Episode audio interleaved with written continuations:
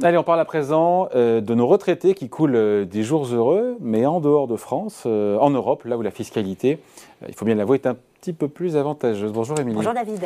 Alors certes, la recherche d'une meilleure qualité de vie, évidemment, c'est une motivation qui est principale, qui est première, mais euh, parfois on n'est quand même pas loin de l'optimisation fiscale. Oui, c'est une optimisation qui coûte de l'argent à l'Europe. Hein. Selon un rapport de l'Observatoire européen sur la fiscalité, au moins 200 000 euh, contribuables bénéficieraient de ces régimes de faveur, un chiffre qui serait d'ailleurs largement euh, sous-estimé selon le rapport qui parle de 50% de contribuables en plus en raison du manque de données récentes. Et donc résultat, eh bien, l'UE perdrait 4,5 milliards d'euros par an à cause de ce manque à gagner fiscal.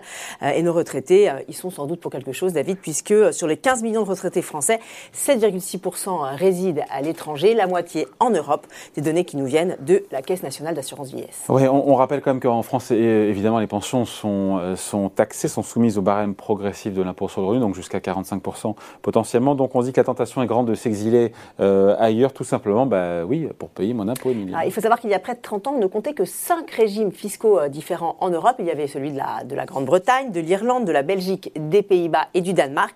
Mais depuis, depuis les régimes se sont multipliés. Euh, les retraités n'ont que l'embarras du choix. Il y a 28 euh, régimes fiscaux différents en Europe aujourd'hui. Ils ne sont pas tous, évidemment, Émilie, euh, avantageux ces régimes fiscaux. Quels sont ceux qui ont les faveurs de nos retraités? Et là, ne me parlez pas du Portugal, on le sait. Hein. si vous parlais du Portugal, parce que c'est toujours la destination numéro un. Les chiffres parlent d'eux-mêmes. Au 31 décembre 2020, 17 000 Français étaient inscrits au registre consulaire de l'ambassade française au Portugal. Un succès qui ne se dément pas malgré le changement de, fiscalité. Euh, je rappelle qu'avant 2020, les retraités euh, qui bénéficiaient, vous savez, de ce fameux statut de résident non habituel étaient entièrement exonérés euh, d'impôts et ce pendant 10 ans. Mais depuis le 1er avril 2020, tout a changé. changé. David, fini l'exonération. Le taux d'imposition a été fixé à 10% pendant 10 ans. Oui, pour autant, le Portugal a toujours la cote. Et oui, ça, ça, peut sembler assez paradoxal, mais en fait, nos retraités se sentent en quelque sorte plus sécurisés depuis euh, la réforme. C'est euh, ce que euh, c'est cette info que fait remonter pas mal d'avocats de, fiscalistes.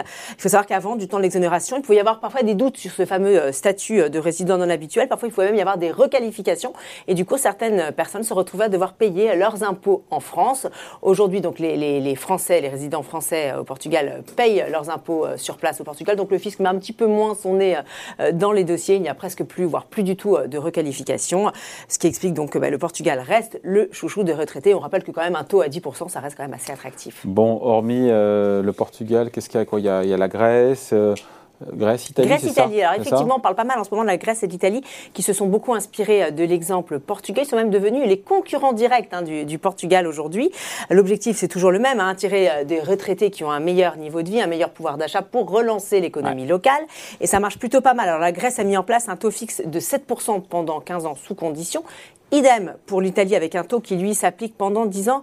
Mais attention, elle ce taux ne concerne que les nouveaux résidents qui s'installent dans des communes de moins de 20 000 habitants dans le sud du pays. Donc vous voyez, c'est quand même assez restrictif. Bon, euh, Portugal, Italie, Grèce. Est-ce qu'on n'a pas autre chose, Émilie? Parce que je suis pas sûr que nos retraités, peut-être qu'ils ont, ok, ils ont envie, euh, ils ont un petit euh, besoin d'air, mais ils n'ont peut-être pas forcément envie de se retrouver comme ça, ah encore retraités français.